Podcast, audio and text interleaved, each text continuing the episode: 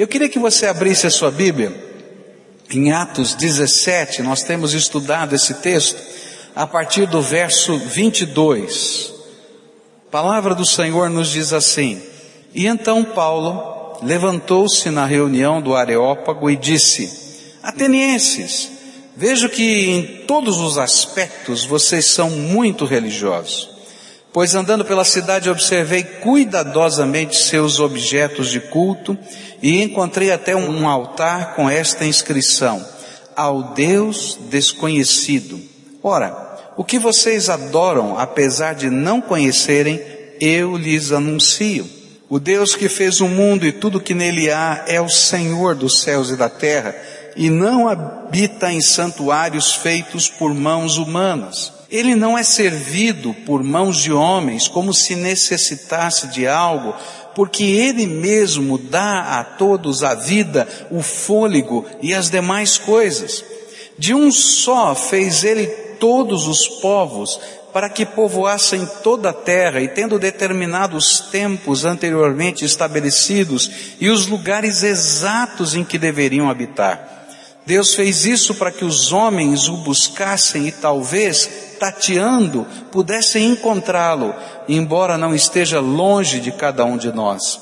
Pois nele vivemos e nos movemos e existimos, como disseram alguns dos profetas de vocês, também somos descendência dele.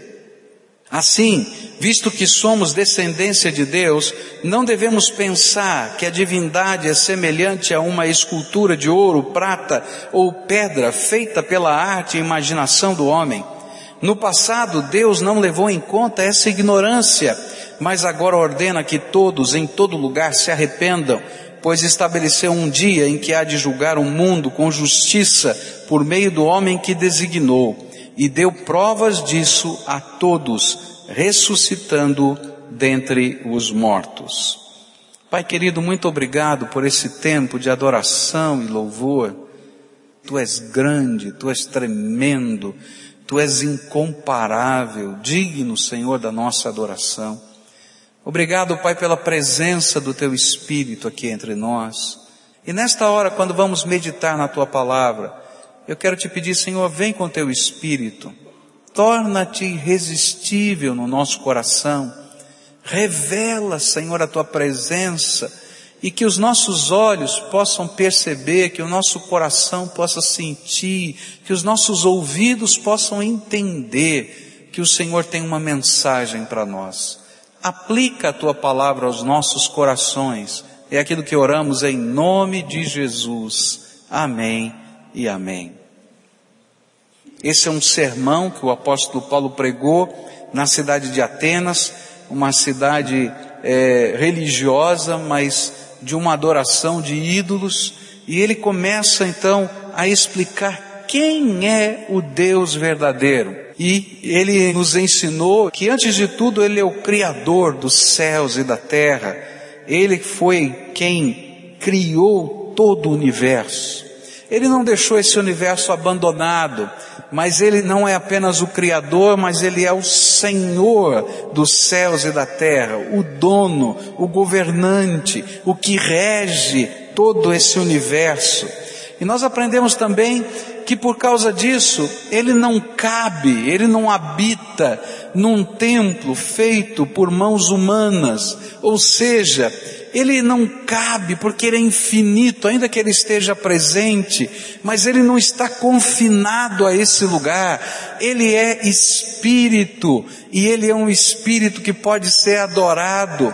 E por isso ele só pode ser adorado em espírito, com o nosso espírito aquela parte dele mesmo que ele colocou dentro de nós, que ele soprou com o sopro da vida, que pode se conectar a Deus e somente através de uma atitude de verdade, de nós reconhecermos quem ele é, que ele é o Senhor de todas as coisas. Aprendemos também que ele não depende de nada, nem de ninguém e que quando você presta culto a Deus, e quando você dá uma oferta, quando você faz qualquer coisa, não é porque Deus dependa disso de alguma maneira, Ele é o todo suficiente. Ao contrário, a Bíblia vai nos ensinar que Ele não somente não depende, mas o que Ele espera de nós é um relacionamento de intimidade e amor, por isso é que Ele nos visita com a Sua graça, como Ele é o doador e sustentador da vida, que até o Espírito que está dentro de você foi emprestado por Deus.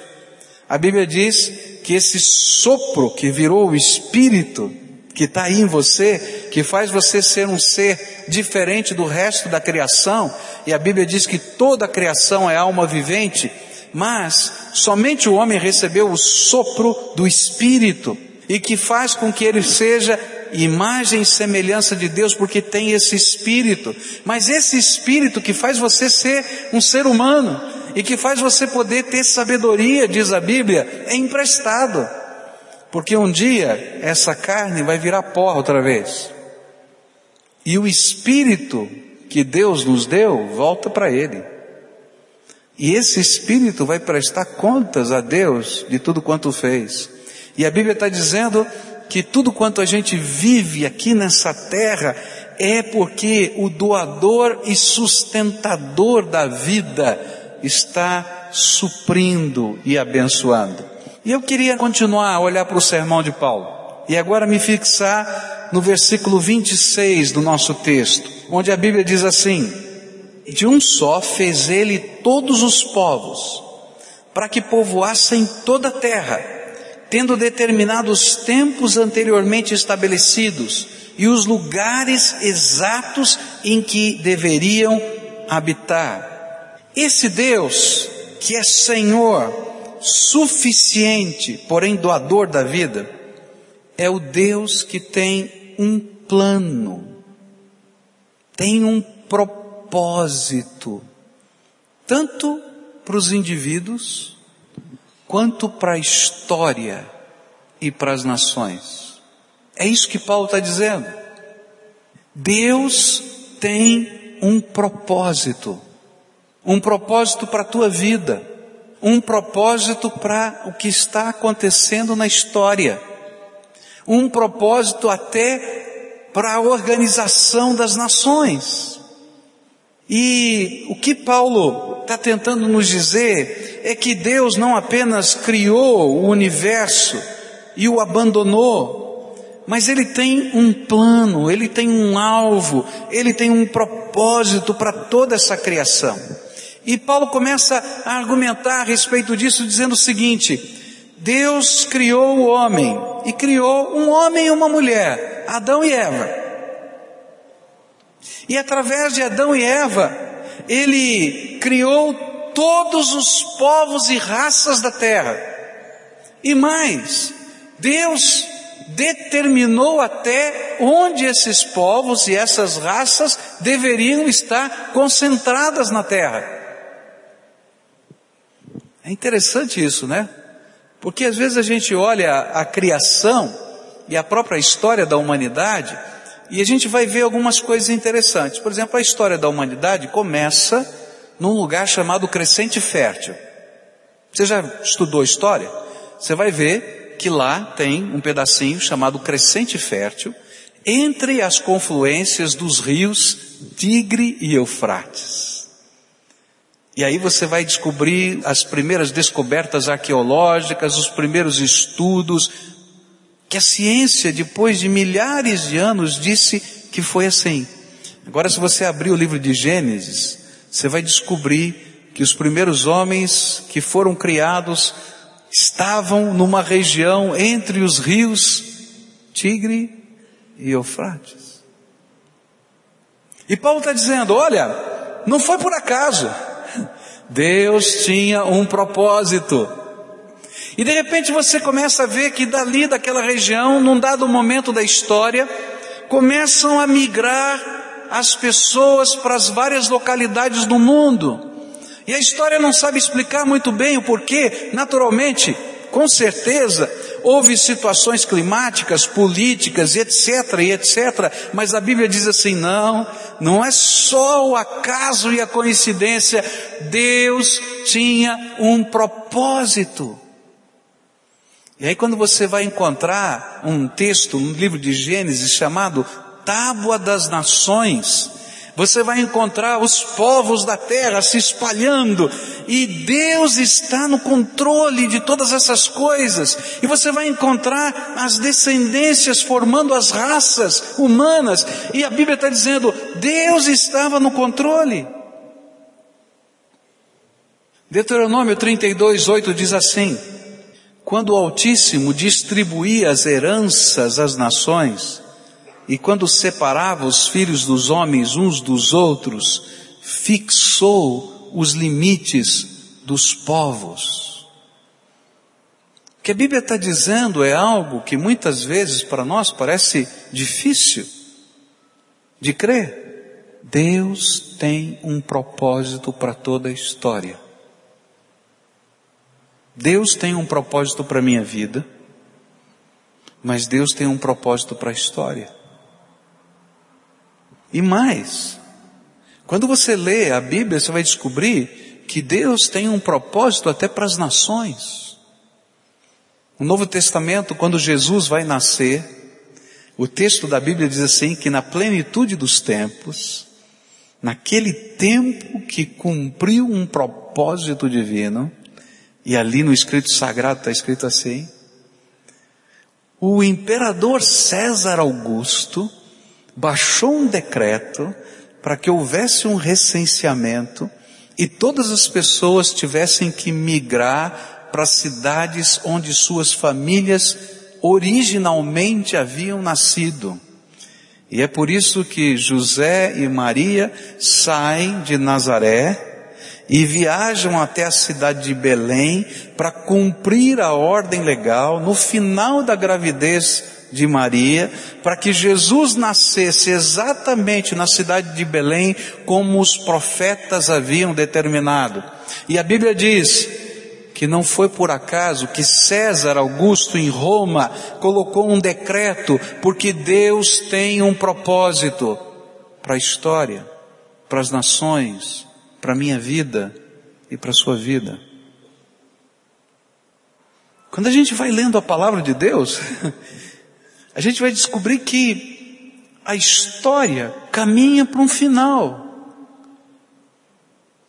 ela não é cíclica, existem várias teorias da história. Você que estudou história já sabe disso. A teoria cíclica, a teoria da linha contínua, a teoria dos episódios intermitentes. E você vai olhando as tantas teorias, mas a Bíblia vai dizer para a gente que Deus tem um propósito e toda história, toda história vai ter um final. E mais, até as fronteiras dos povos e dos países estão no controle de Deus. A maior tolice humana é imaginar que nós podemos ser felizes tentando ser independentes do propósito de Deus para a nossa vida. Porque se eu não sou capaz de crer que Deus tem um propósito para a minha vida, tem um propósito para a história, tem um propósito para a nação, eu vou tentando construir os meus próprios propósitos. E sabe o que acontece? Eu começo a brigar com Deus. E eu não estou lutando contra a história, eu não estou lutando contra mim mesmo, eu estou lutando com Todo-Poderoso. E quem é que vai ganhar essa luta? E Paulo está dizendo para a gente: olha, esse Deus, Criador, Senhor, ele tem um alvo. É interessante que Isaías ilustra essa realidade ao afirmar que Deus julgaria o orgulho de um povo chamado Assíria, por não entender que as suas conquistas tinham um propósito no plano divino. É interessante porque a Síria vai e conquista grande parte do mundo. E o povo assírio está muito cheio de si, dizendo: Nós somos o povo, olha só, nós somos poderosos. E Deus diz assim: Olha, agora eu vou ter que julgar a Síria, porque ela não está entendendo que para cumprir o meu propósito, eu tive que mexer nas fronteiras E aí então, olha só o que Isaías diz no capítulo 10 desse livro, a partir do verso 12. Quando o Senhor terminar tudo o que está planejando, fazer no Monte Sião e em Jerusalém, e então ele vai castigar o rei da Síria, aquele homem orgulhoso e vaidoso. Pois o rei diz: Fiz tudo isso com a minha própria força e com a minha sabedoria, pois sou inteligente. Mudei de lugar as fronteiras dos países e fiquei com todas as suas riquezas. Como se fosse um touro, eu pisei os seus moradores. Eu levei comigo as riquezas das outras nações, como alguém que tira os ovos de um ninho abandonado. Não houve ninguém que batesse as asas, ninguém que desse um pio. Mas será que o machado pensa que é mais importante do que o homem que o usa? Ou será que a serra imagina que vale mais do que a pessoa que serra com ela? Será que um bastão, um simples pedaço de madeira é capaz de levantar um homem? Sabe o que a Bíblia está dizendo para a gente? É que Deus tem um plano para a tua vida. E é um plano de bênção. E é um plano de amor.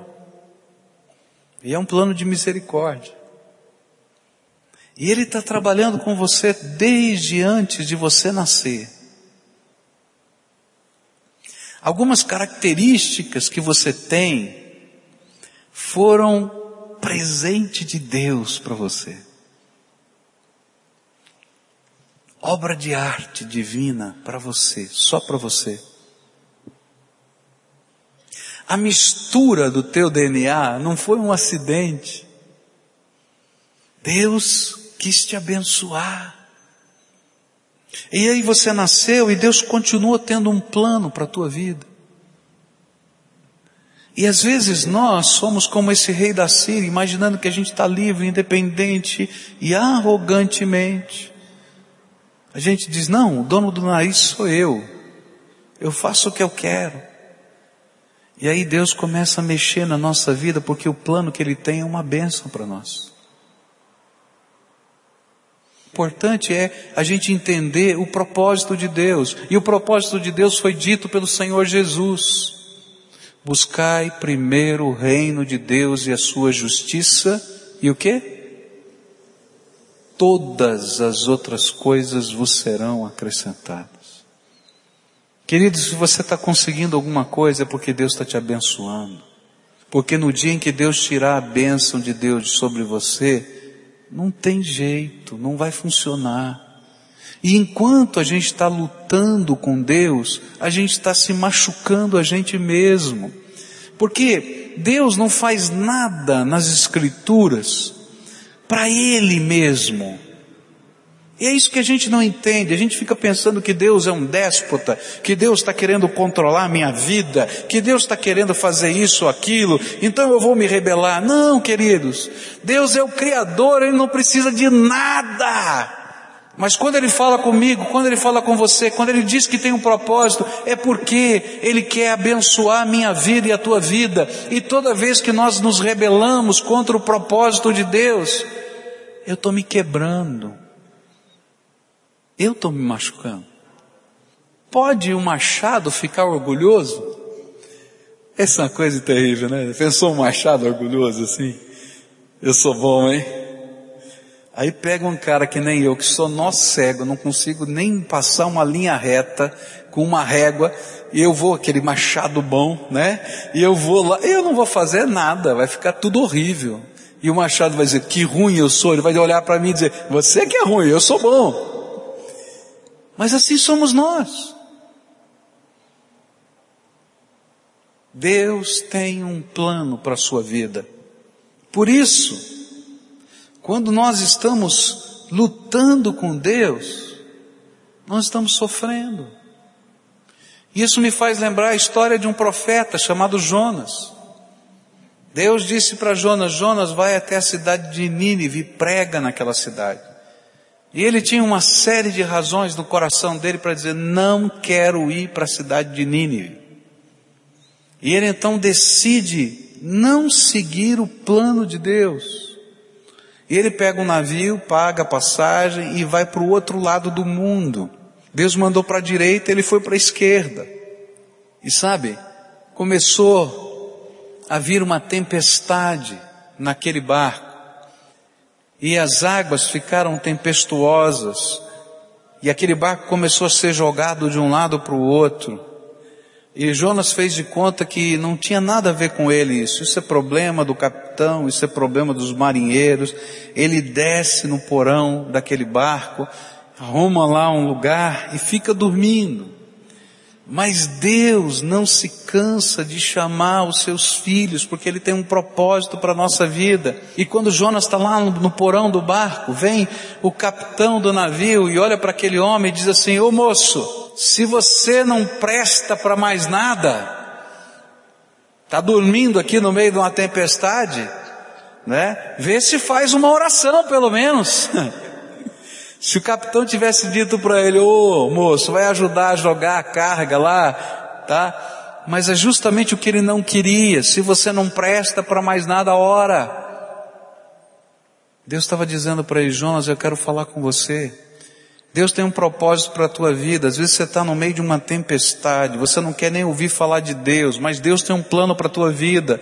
E chega alguém perto de você e fala com aquele capitão do navio. Sabe, você está precisando orar. Oh, eu quero orar por você. Oh, Deus tem alguma coisa para fazer na tua vida. E você fez, não, chega, não quero ouvir essas coisas. Jonas fez isso, eu não quero ouvir essas coisas. E de repente então começou a ficar mais complicado, mais complicado. E aí o capitão e os marinheiros disseram: não, não é possível. Nós nunca pegamos uma tempestade desse jeito. Como é que funciona isso? Tem alguma coisa errada. Deus está falando alguma coisa. Jonas, que era profeta, não queria ouvir, mas todo mundo à volta dele estava ouvindo. E aí então eles fizeram um sorteio, sabe aquele de tirar o palitinho mais curto? E todo mundo vai tirando os palitinhos. Quem é? Com quem é que Deus está querendo falar? primeiro marinheiro tira, o segundo, o capitão, todo mundo. E adivinha quem é que vai tirar o palitinho curtinho? Jonas. Você acha que foi coincidência? Era Deus dizendo: Jonas, eu tenho um plano para a tua vida. Eu tenho um propósito para a tua vida. Larga a mão de ser teimoso. Porque cada vez que você está teimando com o propósito que eu tenho para você, você está se machucando, Jonas. E a história continua, você conhece a história, e as pessoas perguntam para ele: que é que você fez? Você é bandido? Você é assassino? O que, é que você fez? E ele tem que olhar para aquele povo todo e dizer: Eu sou um profeta. Eu conheço e sirvo o Deus que criou o céu, a terra e o mar. E eu estou fugindo de Deus. E eu acho que naquela hora todos os marinheiros olharam um para o outro e disseram assim: Que cara burro! Ele vai fugir de Deus, do Deus que criou o mar e ele entra no mar. É doido! Mas assim somos nós, igualzinho a Jonas. Deus tem um plano para a tua vida, querido. Deus tem um plano para a tua vida. Enquanto você estiver lutando contra o propósito de Deus, você está se machucando. Porque o melhor que pode acontecer é Deus te ajudar a cumprir o propósito que Ele tem para você. Verso 27 do nosso texto diz: Deus fez isso para que os homens o buscassem e talvez tateando pudessem encontrá-lo, embora não esteja longe de cada um de nós. Esse Deus que tem um plano é o Deus que se revela para nós. Sabe por que é que Deus está mexendo com a tua vida? Sabe por que que Deus entra nos teus espaços? Sabe por que que Deus usa as circunstâncias? Sabe por que, que ele coloca o Espírito dele testificando no teu coração? Ele faz estas coisas, ele governa esse mundo, ele interfere para que você possa conhecer o único e verdadeiro Deus. Ele é o Deus que se revela. Ele é o Deus que fala com a gente. Ele é o Deus que intervém, que entra na nossa história, na nossa vida.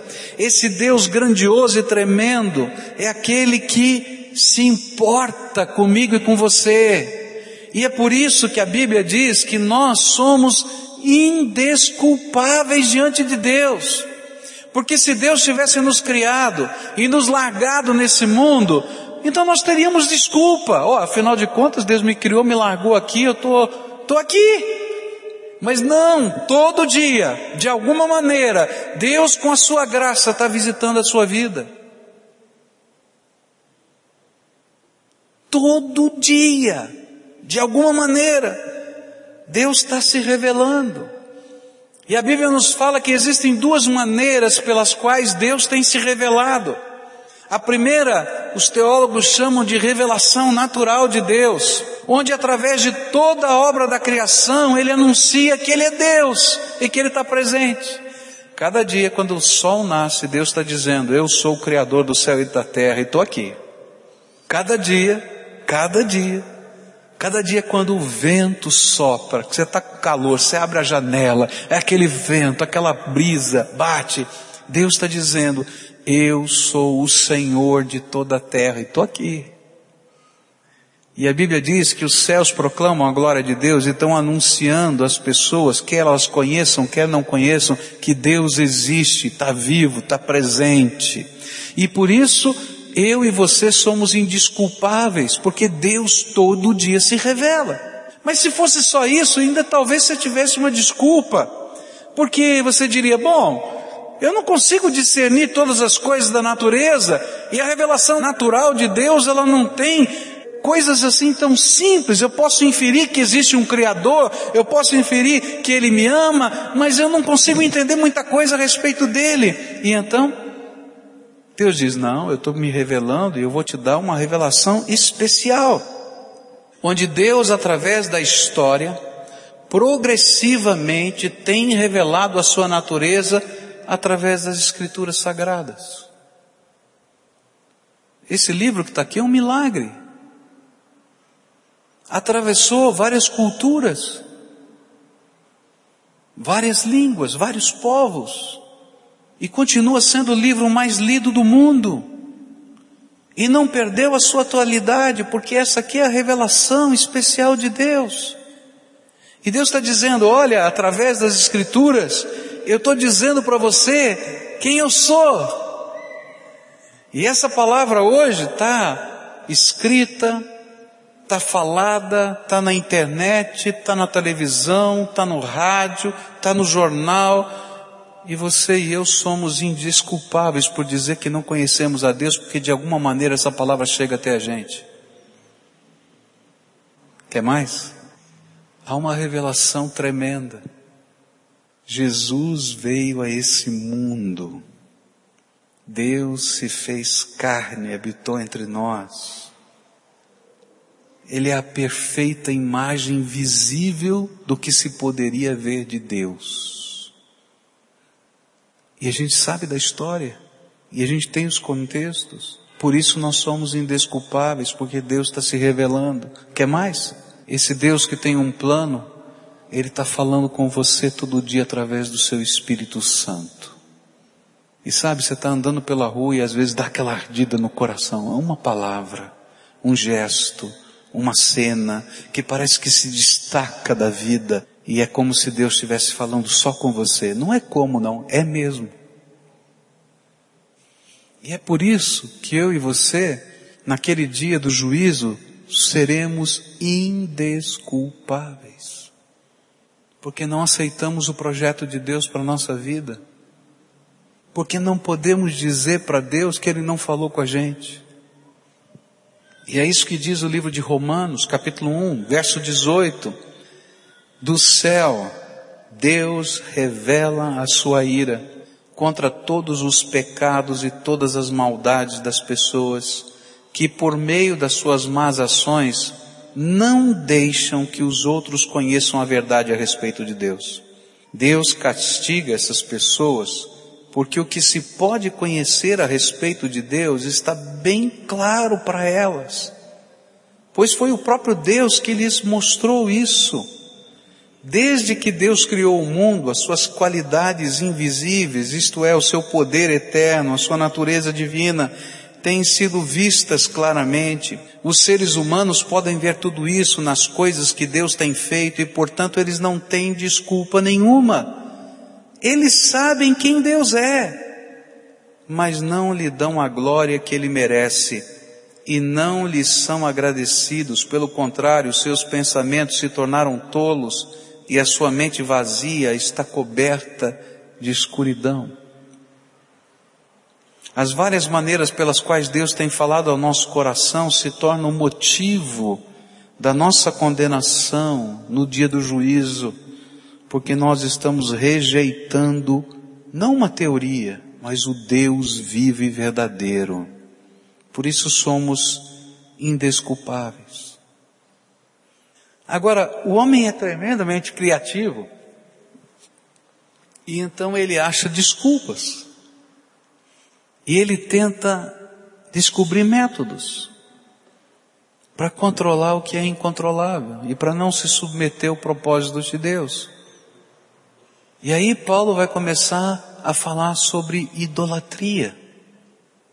Olha só o que a Bíblia vai dizer aqui. Nosso texto diz assim no verso 29: Assim, visto que somos descendência de Deus, não devemos pensar que a divindade é semelhante a uma escultura de ouro, prata ou pedra, feita pela arte e imaginação do homem. Uma grande tolice humana é tentar reduzir Deus, aquele que é grandioso, infinito, a qualquer forma humana, ou mesmo orar a qualquer escultura que é criação de homem. Isso é um reducionismo, é uma tentativa inconsciente de tentar controlar o que não pode ser controlável e negar a revelação natural e especial do Deus vivo. Deus tem um plano para a minha vida, Ele é o Senhor, Ele é o soberano, eu tenho que me submeter a Ele. E aí o que o homem faz? Ele pega um pedaço de madeira, e esculpe essa madeira. E dependendo da cultura em que a gente tiver, essa escultura vai ter uma forma diferente. E ele põe essa madeira bonita, invernizada, pintada, num nicho. E ele dobra o seu joelho para aquela madeira, obra da sua mão, e faz orações. E Deus diz assim: Oh, Peraí, tem alguma coisa errada. Isso aí é a tua criação. Eu sou o Deus que te criou. Não tenta me reduzir e me controlar e me conter, porque eu sou todo-poderoso. O Deus que é esculpido, que é forjado, que é coberto com ouro, com prata, é um Deus que não fala. Eu falo sozinho. Agora, o Deus que eu adoro, Ele está falando comigo todo dia, de alguma maneira. O Deus que é esculpido, Ele não anda. A Bíblia vai dizer isso no livro de Isaías. Você tem que botar ele nas costas e carregar.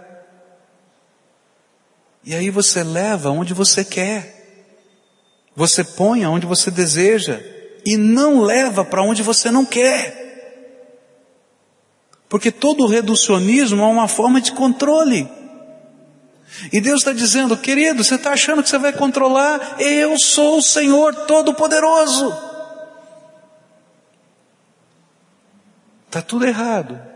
Você tem que se submeter debaixo da minha potente mão e eu vou abençoar a tua vida.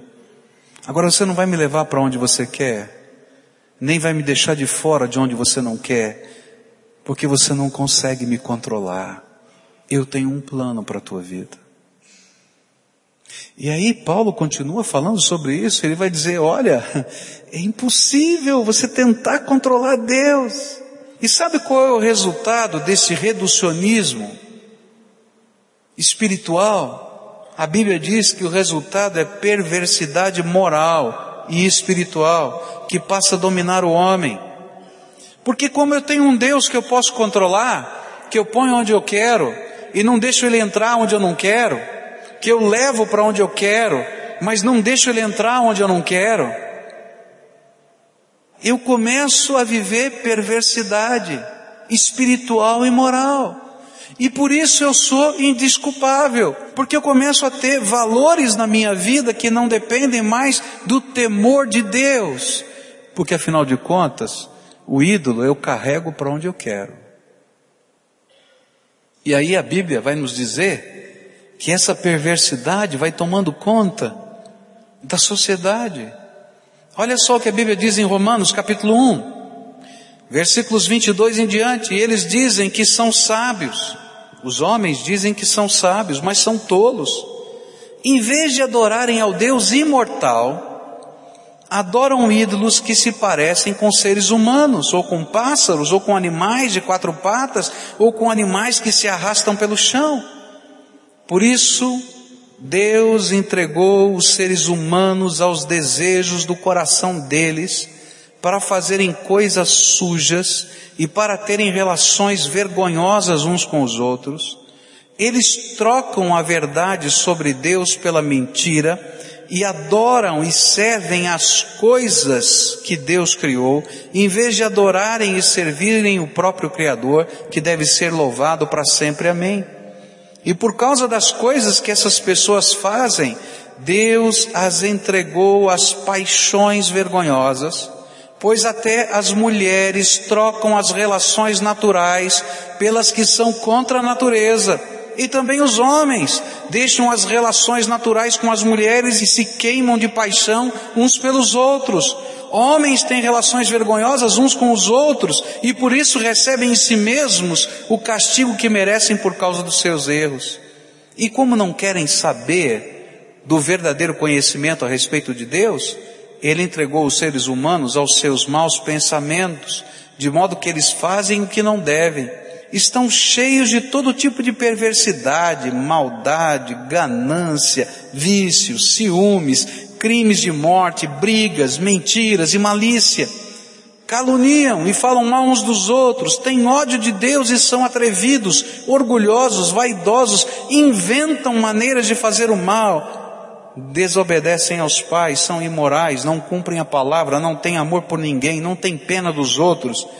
Eles sabem que o mandamento de Deus diz que aqueles que fazem essas coisas merecem a morte, mas mesmo assim continuam a fazê-las e pior ainda, aprovam os que fazem as mesmas coisas que eles fazem. O que a Bíblia está dizendo para a gente é que toda vez que eu luto contra o propósito de Deus, ou através da minha religiosidade eu tento reduzir Deus para controlá-lo, uma coisa vai sair do nosso coração: temor do Senhor. E a Bíblia diz que o temor do Senhor é o princípio de toda sabedoria. E essa sociedade, esse mundo começa a viver uma degradação moral e espiritual. E Paulo começa a descrever essa degradação, dizendo: olha, essa degradação vai atingir todas as áreas da vida. E a razão dessa degradação é porque a gente tenta reduzir Deus e viver como um pequeno Deus ou controlador de Deus e vai afetar até a maneira como a gente expressa amor.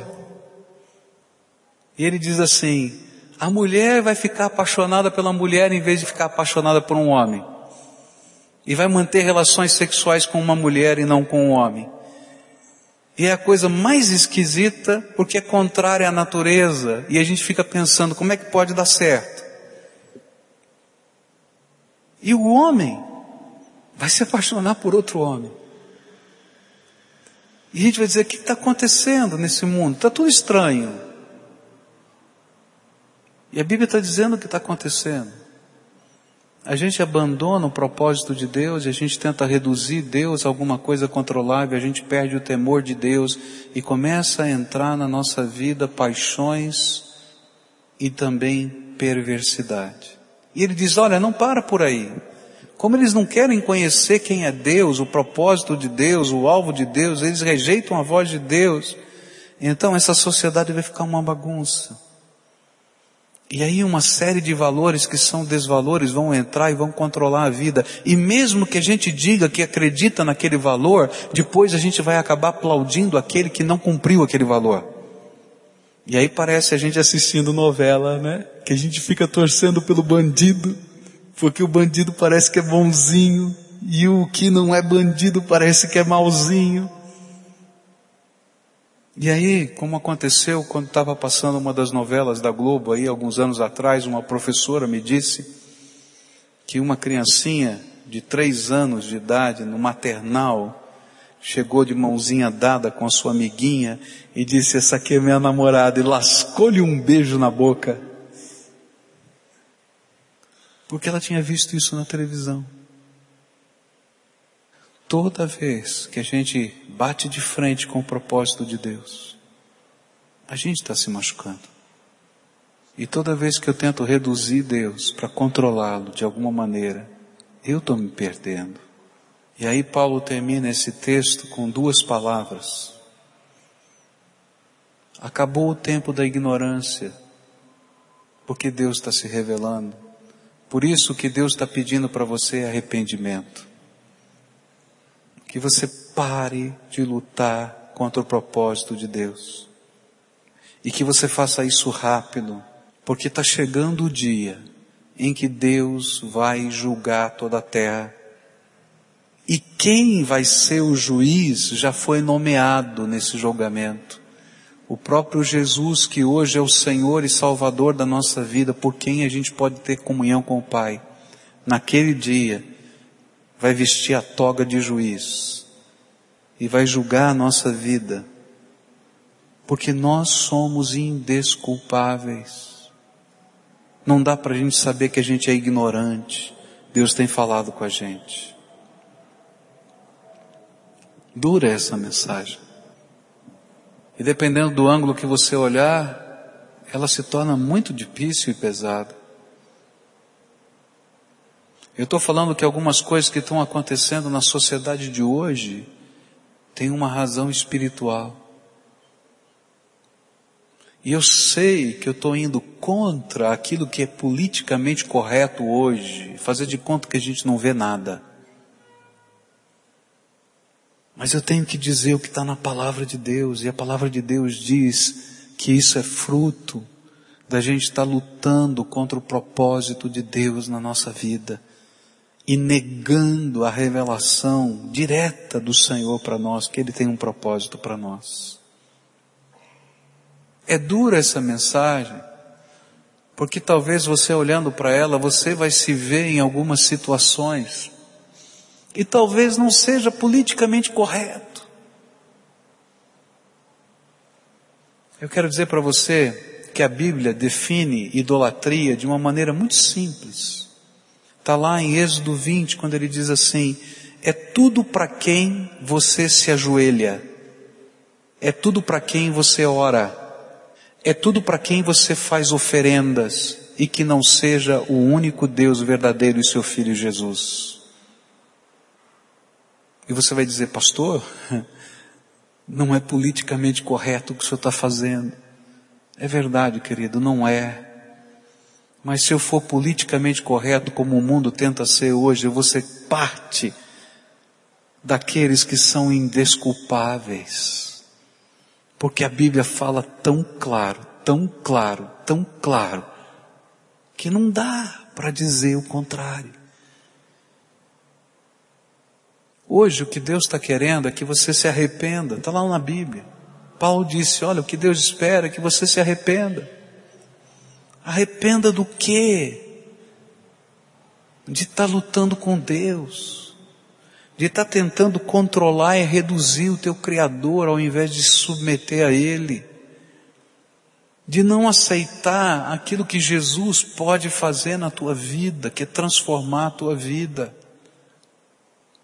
Se arrependa, porque essa palavra, de outras maneiras e de outras formas, já foi anunciada para você N vezes, de maneiras diferentes, em lugares diferentes, através de coisas e pessoas diferentes.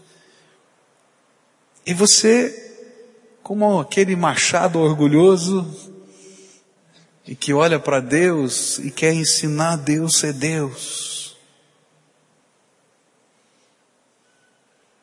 Paulo vai dizer, você precisa de duas coisas, arrependimento e fé. Arrependimento é quando gente diz, Senhor, eu não quero mais viver desse jeito. E fé é quando eu digo, Senhor, eu quero me colocar debaixo da tua autoridade, eu quero aprender os teus valores, eu quero que o senhorio, que é eterno do Deus vivo, ensine-me a viver um, cada novo dia.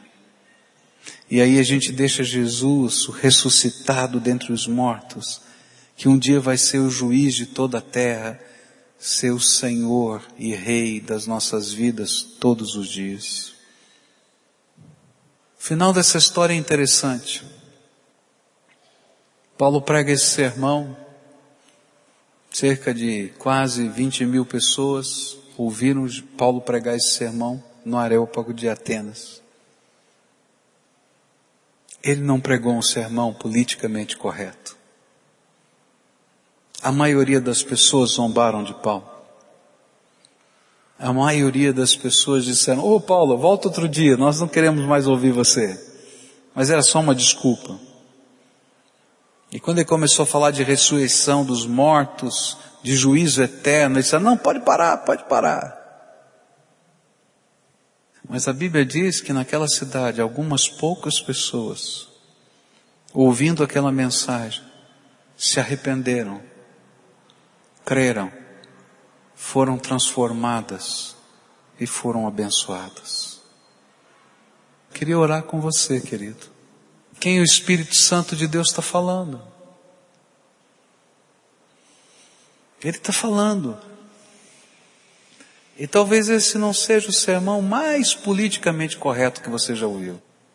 Mas essa é a mensagem que está nas Escrituras Sagradas. Pode ler, versículo por versículo. É o que está lá é palavra de Deus. E naquele dia, quando eu e você nos apresentarmos diante de Deus, eu e você não vamos poder dizer que a gente não sabia.